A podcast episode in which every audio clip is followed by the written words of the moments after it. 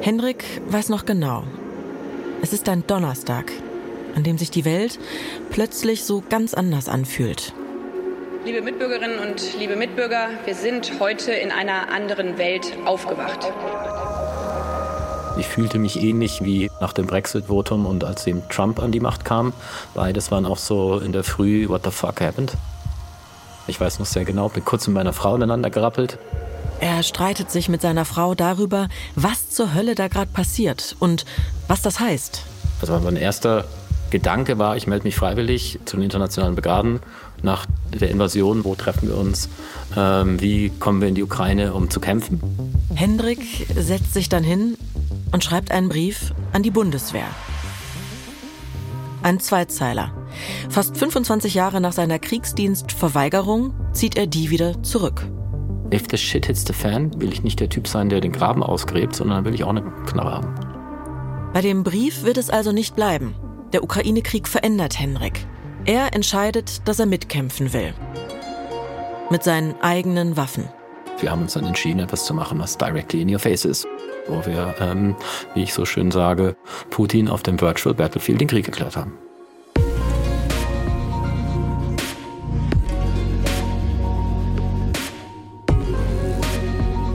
Willkommen im Schmetterlingseffekt, dem Deutschlandfunk-Podcast über unsere Gegenwart. Hier geht es um die Krisen in der Welt und um diese Zeit gerade, die so vieles in unserem Leben in Frage stellt, was wir immer auch ein Stück weit für selbstverständlich gehalten haben. Wie zum Beispiel, dass der Krieg weit weg ist. Ich bin Sarah Zerback, Journalistin beim Deutschlandfunk. Und das ist Folge 1. Die Waschmaschine.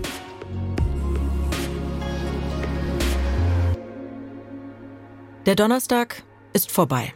Hendrik und seine Frau haben sich wieder vertragen und seine Idee, sich den tausenden anderen ausländischen Kämpfern anzuschließen, ist vom Tisch.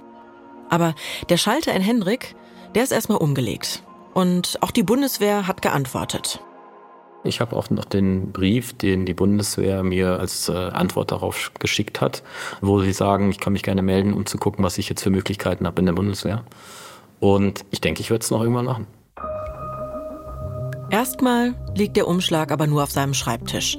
Für ihn ist dieses späte Ja zum Kriegsdienst ja auch eher ein symbolischer Schritt.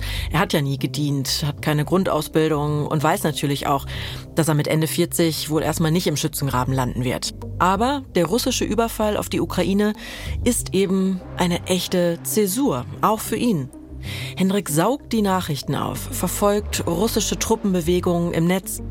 Der Krieg gehört bald zu seinem Alltag. Und zu unserem Alltag gehört es ja irgendwie auch inzwischen. In der Timeline haben wir Videos, die auf Panzern gedreht werden. Moonwalk im Kriegsgebiet oder das Video von dem Influencer Nikolai Lebedev, der mit roter Mohnblume hinterm Ohr, Soldatenhelm auf dem Kopf gegen Putin demonstriert und damit viral geht. Aus TikTok wird War Talk. Solche Videos sehen wir, wenn wir beim Frühstück kurz ins Handy gucken oder in der U-Bahn. Leute teilen sie untereinander. Das ist schon besonders seit diesem Krieg. Also was heute natürlich anders ist als früher, ist Social Media. Wir haben gleich in den ersten Kriegsstunden etliche Videos gesehen von Raketeneinschlägen in Kiew und anderswo. Und äh, dadurch rückt der Krieg einfach schon durch Bilder und Ton sehr nah. Das ist Bijan Moini. Bijan schreibt zu allen möglichen gesellschaftlichen und politischen Themen und macht sich als Autor und als Jurist Gedanken über Gott und die Welt. Also vor allem über die Welt.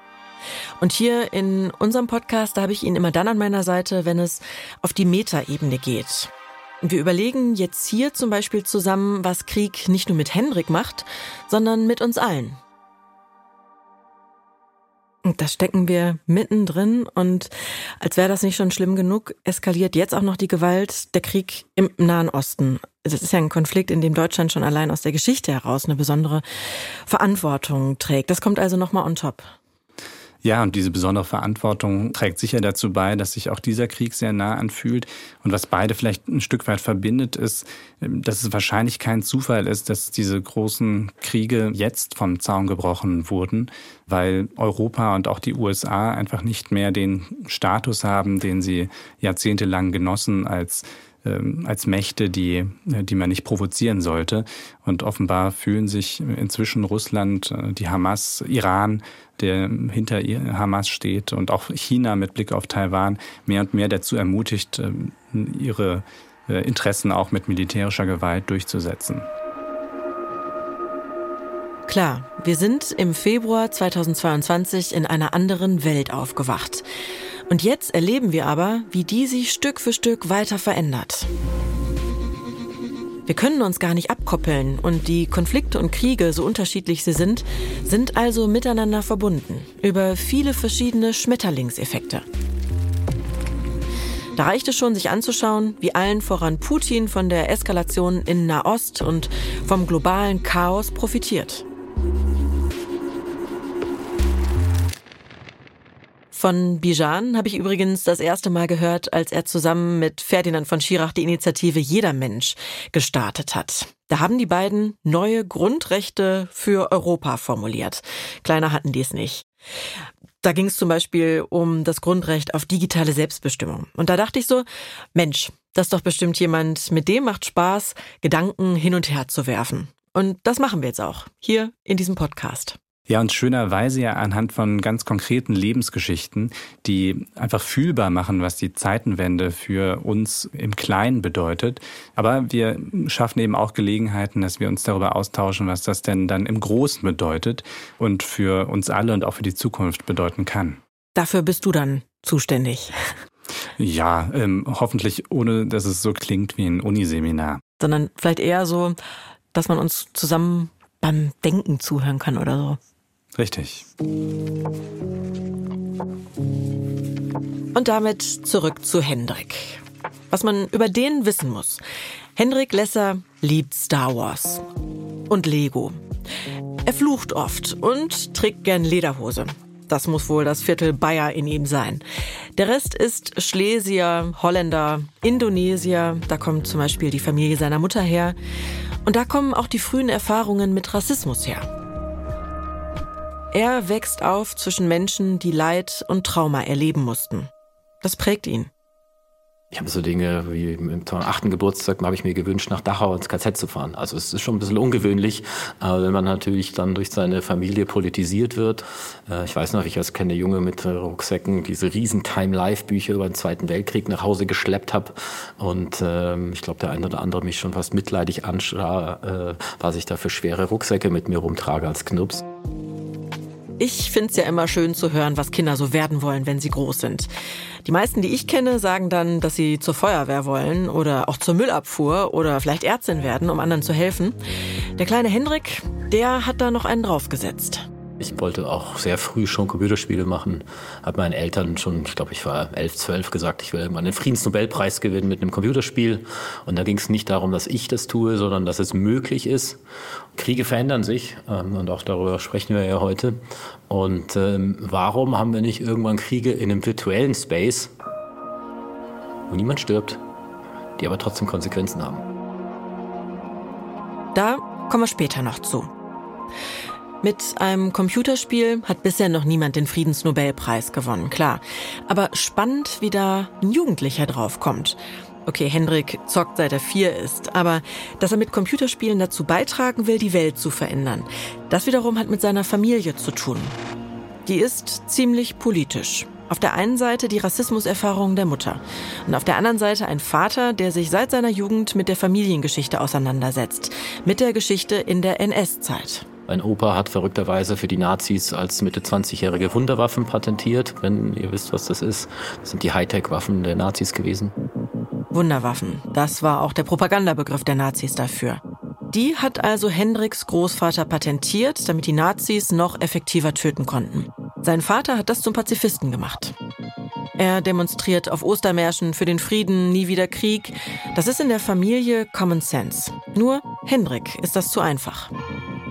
Also ich bin jetzt kein Militär-Tech-Nerd, sondern eher so, warum entstehen Konflikte. Ich wollte auch mal eine Zeit lang War Studies in England studieren, als ich noch Student war. Da geht es genau darum, äh, um dann danach entweder Konfliktforscher, Diplomat oder sowas zu werden. Wird er aber nicht. Er studiert Philosophie und steigt in die Computerspielbranche ein. Mit 28 gründet Henrik eine Firma für Spieleentwicklung und wird zu jemandem, der sich Jahre später digitaler Krieger nennt. Im ersten Jahr seit Kriegsausbruch haben rund 400 Menschen ihre Verweigerung zurückgezogen in Deutschland. Dafür aber rund 950 von ihrem Recht auf Kriegsdienstverweigerung Gebrauch gemacht, obwohl es ja gar keine Wehrpflicht mehr gibt. Es sind also deutlich mehr in Team Schaufel als in Team Knarre. Sie wollen Frieden ohne Waffen. Reinhard May Revival, offene Briefe, Manifeste, Demos, auf denen gefordert wird, dass Deutschland keine Waffen mehr liefern soll und dass es einen sofortigen Waffenstillstand gibt. Kritik, dass sich das Land gerade verändert. Am Esstisch reden wir über Waffenexporte. Wir kennen die Namen von Panzern. Der Bundestag beschließt ein Sondervermögen von 100 Milliarden Euro.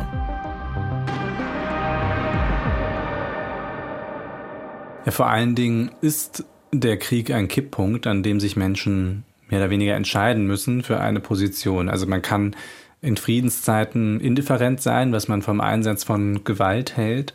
Aber wenn es dann zum Schwur kommt, äh, nämlich zu einem Angriff auf ein Land wie die Ukraine, dann werden eben bestimmte Positionen bezogen und man kann sich dem gar nicht entziehen. Und äh, es gibt da auch nicht nur eine Position in Deutschland. Also es gab ja schon sehr früh im Diskurs die, die Angst, dass der Krieg eskalieren könnte, wenn wir uns auf der Seite der Ukraine engagieren und sei es eben nur mittelbar mit Geld und Gerätschaften.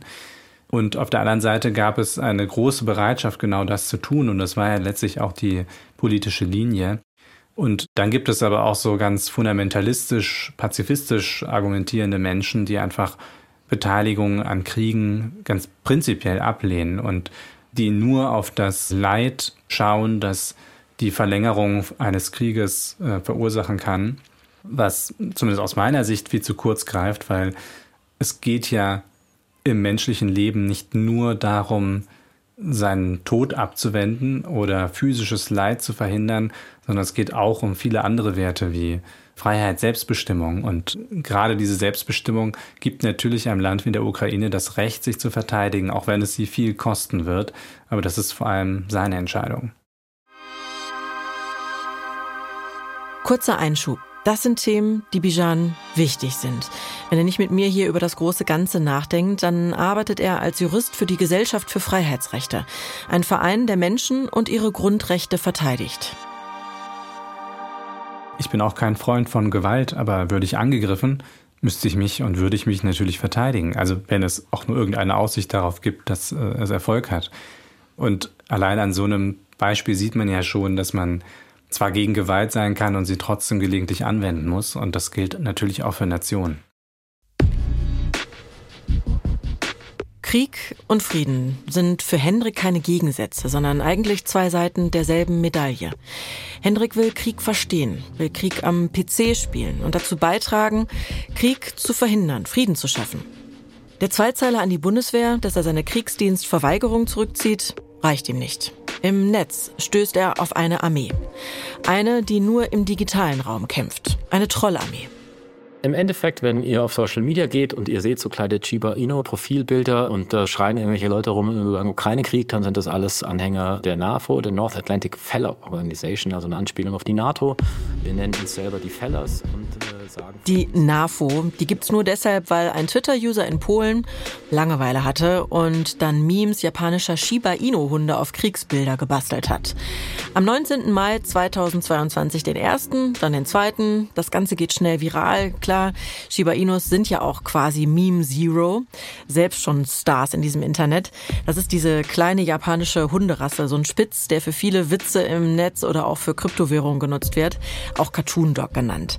So, und fünf Tage später ist jedenfalls die NAFO geboren. User, die der russischen Desinformation und der Propaganda den Kampf ansagen durch Quatsch, durch Trollen, durch ähm, Provozieren. Und ähm, das ist im Endeffekt einfach eine moralische Unterstützung. Hier entsteht also in rasender Geschwindigkeit eine weltweite Internetbewegung und das alles inspiriert von so einem kleinen Hundememe. Hallo Schmetterlingseffekt.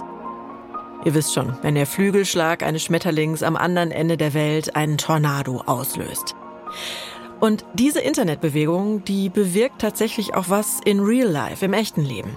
Wer offiziell mitposten will und selbst einen Hunde-Avatar bekommen möchte, der muss 25 Dollar spenden. Und so kommen dann laut dem Initiator in kurzer Zeit rund eine halbe Million US-Dollar zusammen. Die wiederum geht dann an ukrainische Streitkräfte. Das ist natürlich Support, der dort geschätzt wird. Zelensky hat sich abbilden lassen mit NAFO, der Verteidigungsminister in der Ukraine, mehrere hier, Katja Kallas und so. Also wir sind definitiv in den Kulturraum einmarschiert als Armee. 80.000 marschieren da innerhalb eines Jahres schätzungsweise mit. Schon ganz nice, aber noch immer nicht der Support, den Hendrik geben will. Als Mitarbeiter ihm einen Prototypen für ein Drohnenspiel schicken, an dem sie gerade arbeiten, da kommt ihm eine Idee. Drohnen sind ja die entscheidenden Waffen in der Ukraine. Warum also nicht gleich ein Spiel zum Ukraine-Krieg mit Drohnen in der Hauptrolle? Aus dem Prototyp wird Death from Above. Du steuerst als ukrainischer Drohnenpilot, auch als Figur in einer 3D-Welt, kannst du auch dich bewegen. Du kannst selber als Person, hast jetzt kein Gewehr dabei oder sowas, sondern deine Waffe ist die Drohne. Die Drohne kannst du aufsteigen lassen. Die sucht dann russische Soldaten und russische Panzer und diverse andere Dinge, die man aufsammeln kann. Und dann äh, erfüllst du dort Missionen, machst so ein bisschen, was man so Exploration nennt. Also wir haben so ein paar Anspielungen aus so russischen Propaganda-Efforts, die wir im Spiel haben. Also das Spiel ist im Endeffekt, was man News Game nennt.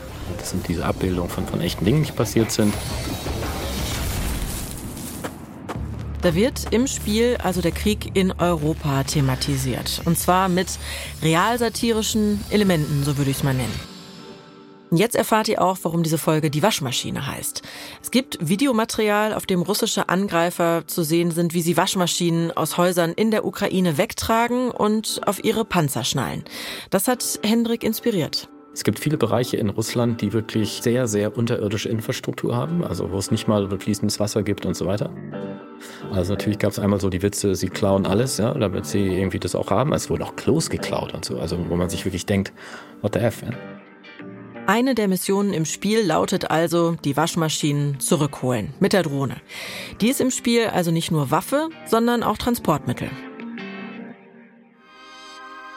Henrik arbeitet mit ukrainischen Firmen zusammen. Ein Fünftel seiner Mitarbeitenden kommt aus der Ukraine. Auch Death from Above haben Ukrainer mitentwickelt. 30 Prozent der Verkaufserlöse werden an ukrainische Hilfsorganisationen gespendet. Kurz, Henrik ist es extrem wichtig, dass das Spiel dort gut ankommt. Ich habe einzelne Soldaten, die sich von der Front gemeldet haben und gesagt haben, ich konnte jetzt endlich mal lachen über den Krieg. Also sorry, da war ich schon so, dass ich gesagt habe, hat sich schon rentiert. In die Logik passt es auch, dass er eine bekannte ukrainische Band mit ins Boot holt. Entai heißt die. Die Band ist schon mit Ed Sheeran aufgetreten und inzwischen sind die Bandmitglieder auch bei der ukrainischen Armee. Und klingen tun sie so. Das ist hier, also wir haben einmal das auf äh, Ukrainisch und einmal auf Englisch. Genau. Das ist der offizielle Theme-Song von dem Spiel Death from Above von der Band Antilla, die den Text primär geschrieben haben, natürlich mit uns mit der Abnahme. Und äh, das Spiel wird in der Vermarktung verwendet und im Spiel. Das ist der Soundtrack für ein Spiel, in dem es eben am Ende nicht nur um Drohnen geht, die Waschmaschinen transportieren, sondern die eben auch russische Panzer zerstören und Soldaten töten. Ein realer und aktueller Krieg wird zum Schauplatz eines kommerziellen Spiels. Das sorgt natürlich für Diskussionen. Große Medien berichten, Bild, Süddeutsche, der Standard. Einige finden Death from Above genial, andere pietätlos, nennen die Macher Trittbrettfahrer. Ein Spiel, in dem man in einem realen, aktuellen Krieg kämpft. Das ist neu. Kriegsspiele an sich natürlich nicht. Und auch zum Nahostkonflikt gibt es Spiele. Allerdings sind das dann Strategiespiele, wie zum Beispiel Peacemaker, wo man auf Friedensmissionen unterwegs ist. Wobei der Name des Spiels in diesen Tagen natürlich tragisch klingt. Das ist ja auch gerade so besonders schwierig an unserer Zeit. Wir stecken mitten in den Krisen und versuchen sie gleichzeitig zu thematisieren, zu analysieren. Und wenn ich Bijan richtig verstehe, bedeutet das ja, wir müssen uns wohl einfach fragen, ob wir Teil dieses Informationskriegs sein wollen. Also Computerspiele sind ja ein Teil der Kultur, so wie es der Film auch ist. Und wenn man gerade in Kriegszeiten solche Dinge produziert mit einer bestimmten Botschaft, dann hängt da auch eine gewisse Verantwortung dran. Einerseits für den Konflikt selbst, weil man darf, soll den Gegner ja auch nicht entmenschlichen. Man möchte ja nicht zu irgendetwas anregen, was einfach auch dann gegen das Völkerrecht verstoßen würde oder so. Aber vor allen Dingen auch mit Blick auf die Zukunft. Denn was man dafür aussät quasi an Gefühlen, die man transportiert mit, mit einem Film, der den Gegner entmenschlicht, das kann sich ja dann weitertragen, auch noch lange Zeit über den Konflikt hinaus in künftige Generationen sogar. Und so wie dann das hässliche Bild vom Russen, in Anführungsstrichen, sich gebildet hat bei uns über viele Generationen, dauert es dann auch eben wieder viele Generationen, um das abzubauen. Und äh, das ist schon einfach etwas, was man bedenken muss, wenn man allzu heftige Propaganda produziert, ob jetzt in Form von Film oder von Computerspielen. Wie Computerspiele, Videospiele für Propaganda zweckentfremdet werden, das sehen wir jetzt auch im Krieg im Nahen Osten. Da nutzen Leute Szenen aus Spielen. Da sind Fahrzeuge zu sehen, Waffen der israelischen Armee, darüber dann eine Pseudo-Nachrichten-Headline und schon werden Fake News in die Welt gesetzt. Das Ganze ist dann eben kein Spiel. Im September 2022 wird Hendrik gefragt, ob er auf einer großen Gaming-Konferenz die Eröffnungsrede halten will. Will er. E Aber statt über Trends und Umsätze zu reden, beschließt er dann, die versammelten Größen der Gaming-Branche an die Waffen zu rufen, so nennt er das. Ein Call to Arms am Computer. Weil Spiele in seinen Augen politisch sind. Und er selbst politisiert sich auch immer weiter und bezeichnet sich inzwischen als digitalen Kulturkrieger. Also für mich ist ein Digital Culture Warrior jemand, der sich A mal bewusst ist, was überhaupt gerade passiert in der Welt, der sich im Zweifel einen Konflikt, der sie direkt betrifft oder tangiert oder emotionalisiert, raussucht. Und es beginnt bei sowas wie in Social Media für Hendrik befindet sich die Welt im Krieg. Nicht nur auf den Schlachtfeldern, sondern eben auch im Netz. Und deshalb braucht es seiner Meinung nach Propagandisten für die gute Sache, auch in Computerspielen. Für ihn ist das die kulturelle Technik des Jahrhunderts. So, I think we have a responsibility to take this shit serious. Okay, dann nehmen wir diesen Shit doch mal seriously und sprechen mit denen, die wirklich kämpfen echte Waffen in die Hand nehmen. Oder zumindest bereit sind, es zu tun. Drei, zwei, eins los. Die Soldatinnen und Soldaten der Bundeswehr. Ein Liegestütze-Contest am Stand der Bundeswehr auf der Gamescom 2023. Seit es die Messe gibt, hat auch die Bundeswehr hier einen Stand. Das hat ihr viel Kritik eingebracht nach dem Motto, die Bundeswehr tut so, als wäre Krieg ein Spiel. Hauptmann Nico muss zwar pumpen, hat aber zwischendurch noch genug Atem, um zu erklären, warum es für die Bundeswehr trotzdem eine gute Idee ist, unter Gamern um Nachwuchs zu werben. Was ich auf jeden Fall mitbringe, wenn jemand wirklich viel Computerspiele spielt, vor allem im kompetitiven Bereich, ist eine gewisse Teamfähigkeit, die das A und O ist, um bei der Bundeswehr wirklich erfolgreich zu sein und auch anzufangen, muss im Team arbeiten können. Zum anderen natürlich sind es die Digital Natives, die wissen, wie man mit IT und Computersystemen umgeht. Es geht also um IT-Kompetenz und auch um Teamarbeit, Teamfähigkeit. Vielleicht wollte die Bundeswehr auch das ausdrücken mit ihrem Werbeslogan Multiplayer at its best. Den gab es mal vor ein paar Jahren. Und echte Kameradschaft statt Singleplayer-Modus. Marketing mit Analogien zu Videospielen, die Kriegsszenarien enthalten. Dafür gab es viel Kritik. Die Bundeswehr würde hier das Töten verharmlosen. Da haben wir ja schon fast einen ganz klaren Gewinner. Aber die Bundeswehr hält an ihrer Strategie fest. Rekrutierung, aber hey, make it fun. Wir suchen noch weitere Freiwillige. Wer mag noch mitmachen? Unser Hubschrauberpilot ist mit dir. Wer möchte noch mitmachen? Push-Up-Challenge von der Bundeswehr. Ihr könnt bei uns heute Morgen einen Rucksack gewinnen. Der große Renner auf dem Messestand, das ist der Eurofighter Simulator. Hier kann man mit VR-Brille, mit Virtual Reality-Brille ein Kampfflugzeug fliegen. Da verstehen einige schon mal locker 50 Minuten an. Die Bundeswehr wirbt also nicht nur unter Gamern und mit Gamingsprache. Sie ist inzwischen auch von der Spieleindustrie beeinflusst. Spielerische Elemente, Design, Mechanik, Psychologie von Games. Das alles ist zum Beispiel längst Teil der Ausbildung. Also dieser VR-Simulator Eurofighter, den wir dort haben, der wird in der Tat eingesetzt zur Ausbildung von Piloten aktuell. Und das hält auch immer mehr Einzug in, in die Bundeswehr und in die Ausbildung. Dann wirklich Virtual Reality. Wir haben, das ist auch schon älter, den äh, sogenannten AGSAP, das ist Schießkino. Das ist quasi der Vorgänger von Virtual Reality, wo einfach geübt wird, bevor es dann wirklich entweder zum scharfen Schuss kommt und man auf die Schießbahn geht oder sich in ein richtiges Flugzeug setzt, bedienen wir uns schon solcher technischen Mittel und solchen neuen Techniken wie Virtual Reality. Das hält bei uns auch immer mehr Einzug, ja. Auch Henriks Firma hat schon Spiele für die Bundeswehr entworfen. Und er glaubt, auch um Militärstrategien zu entwickeln, setzen Armeen immer mehr auf Spiele. Ein Freund von ihm aus England arbeitet zum Beispiel gerade an einem solchen Projekt. Hier wird virtuell an Taktik gefeilt, um für den Ernstfall vorzubereiten äh, wo setze ich wen ein und, und so weiter. Und das ist hochkomplex. Der fährt regelmäßig auf Treffen mit der NATO und, und da gibt es alle möglichen Entwickler weltweit. Das sind dann auch zur Hälfte Militärs, die sozusagen Computerspiele spielen, um ihre Leute zu trainieren.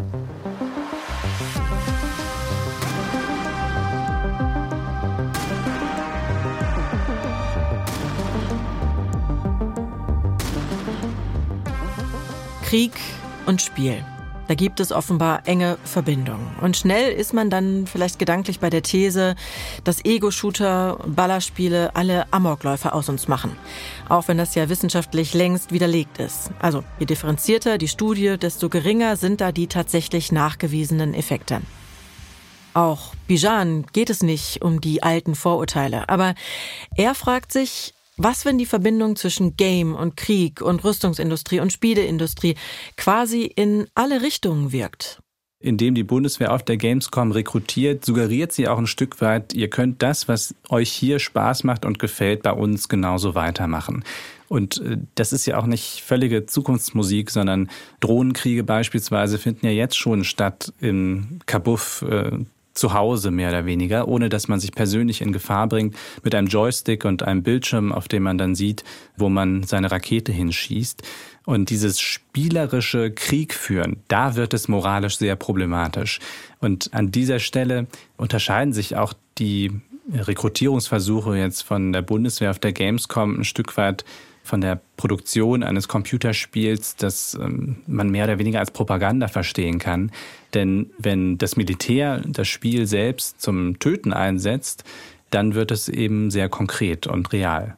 Ähm, Krieg zum Spiel zu machen, das ist ja die eigentliche Gefahr für unsere Zukunft. In Hendricks Vision für die Zukunft ist das nur der Anfang. Er träumt davon, den Krieg ganz auf den Screen zu verlegen. Die Idee, dass wir jetzt schon natürlich verschiedene Domänen des Krieges haben. Wir haben jetzt schon Cyberwarfare und so weiter. Das findet im Virtuellen statt, hat dann oft Auswirkungen aufs Physische. Und warum können wir nicht irgendwann in riesigen Multiplayer-Battles ja, virtuelle Kriege führen, wo keine Infrastruktur zerstört wird, niemand stirbt, physisch, aber die trotzdem Konsequenzen haben? Hendrik stellt sich vor, wie die UNO die Konfliktpartner an die Konsolen, an die Computer holt. Sie erklärt das Setup und die Regeln und dann wird gespielt. Und am Ende gibt es Sieger und Verlierer. Worst case, du musst ein Stück von deinem Land abgeben oder du musst den anderen Kohle zahlen oder du musst irgendwie eine Technologie übergeben oder die und die Minderheit in deinem Land wechselt jetzt irgendwie die, die Lokalität oder was auch immer. Jetzt wird auch klarer, was Hendrik meint, wenn er sagt, dass es irgendwann vielleicht auch einen Friedensnobelpreis für einen Spieleentwickler geben könnte. Wenn das am Ende einfach insgesamt den Verlust von Menschenleben à la Couleur plus auch den Verlust von teilweise ja äh, über Jahrzehnte äh, aufgebauter Infrastruktur, wenn wir da viel vermeiden können oder sogar komplett vermeiden können, indem wir einfach Kriege virtuell führen, finde ich eine, eine deutlich schönere Zukunftsvision, als eben weiterhin physische Kriege zu führen, wo Hunderttausende von Menschen sterben. Also es klingt schön, aber ich fürchte, dass Krieg immer eine physische Komponente haben wird, dass es am Ende immer ums Kräftemessen geht und sich niemand darauf verlassen wollen wird, ob die Computer, welcher Computer überhaupt jetzt wirklich richtig gerechnet hat und man theoretisch unterliegen würde. Aber der Krieg entwickelt sich ja doch trotzdem äh, in Richtung von etwas Virtuellem. Und äh, jetzt inzwischen Drohnen, die man steuert aus dem sicheren Zuhause und dadurch ja auch sogar noch mehr Menschen in kürzerer Zeit umbringen kann als im Krieg vor 1000, 2000 Jahren. Und eine allerjüngste Entwicklung jetzt, dass in der Ukraine womöglich gerade schon vollautonome Waffen eingesetzt werden. Also Drohnen wirklich herumfliegen, selbst Kriegsgerät der Russen erkennen und dann bombardieren. Da wird Krieg also auf eine Art virtuell, dass nämlich diejenigen, die ihn führen, gar nicht mehr auf dem Schlachtfeld sind. Ich bin strikt gegen den Einsatz von autonomen Waffen, solange sie sich gegen Menschen richten können. Das ist hochgefährlich aus meiner Sicht. Aber vielleicht wäre es auch gar keine so schlechte Entwicklung, wenn es irgendwann einmal nur noch Krieg zwischen Maschinen gäbe, die man gegeneinander antreten lässt. Ich hoffe natürlich, dass es irgendwann keinen Krieg mehr gibt, aber das wäre jedenfalls einer, der hoffentlich mehr Menschenleben schonen würde als die Kriege heute. Ja, so ein bisschen Hoffnung können wir sicher alle gebrauchen. Im Moment ist Krieg jedenfalls noch erschreckend real und grausam. Und das an verschiedenen Orten der Welt. Mir hängt da noch immer dieser Satz von Bijan nach. Es geht nicht nur darum, menschliches Leid zu verhindern, sondern auch darum, unsere Freiheit zu verteidigen, unsere Menschenrechte. Beides ist ja sicherlich richtig. Die Welt und die westliche Weltordnung, so wie wir sie kennen, sind im Umbruch. Wir stecken mitten in einer Zeitenwende, ohne dass wir schon so genau wissen, wohin sich diese Zeit eigentlich wendet. Aber die Frage ist eben, wie verhalten wir uns dazu? Ändert das was? Mit welchen Mitteln, zu welchem Preis tun wir was dagegen? Zu welchen Waffen sind wir bereit zu greifen? Wir können jetzt überlegen, ob wir eher in Team Knarre oder in Team Schaufel sind. Oder wie Hendrik meinen, dass beides irgendwie zusammengehört. Wir können Krieg spielen wollen oder Frieden. Nur ignorieren können wir die Kriege und Konflikte dieser Welt nicht mehr.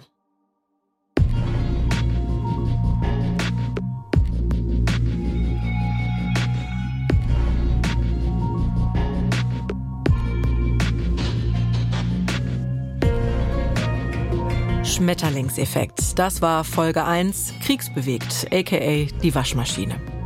In der nächsten Folge hören wir, was der Klimawandel schon jetzt für das Leben des Fischers Mirko aus Brandenburg bedeutet. Circa 30 Kilo Aal hat er dann gefangen, circa 40 Kilo äh, Zander, 20 Kilo Hecht, ja. Und wir fangen jetzt äh, halt nur noch diese zwei Aale da und die fünf Krebse. Ja, wenn man das überlegt, also der Vater, ne, was der früher gefangen hat und halt jetzt so der Fang ist, ja, ist ja echt Wahnsinn. Also kann ja keiner glauben. Die ganze Geschichte hört ihr in der zweiten Folge. Ich bin Sarah Zerback und sag danke fürs Zuhören bis zum Schluss.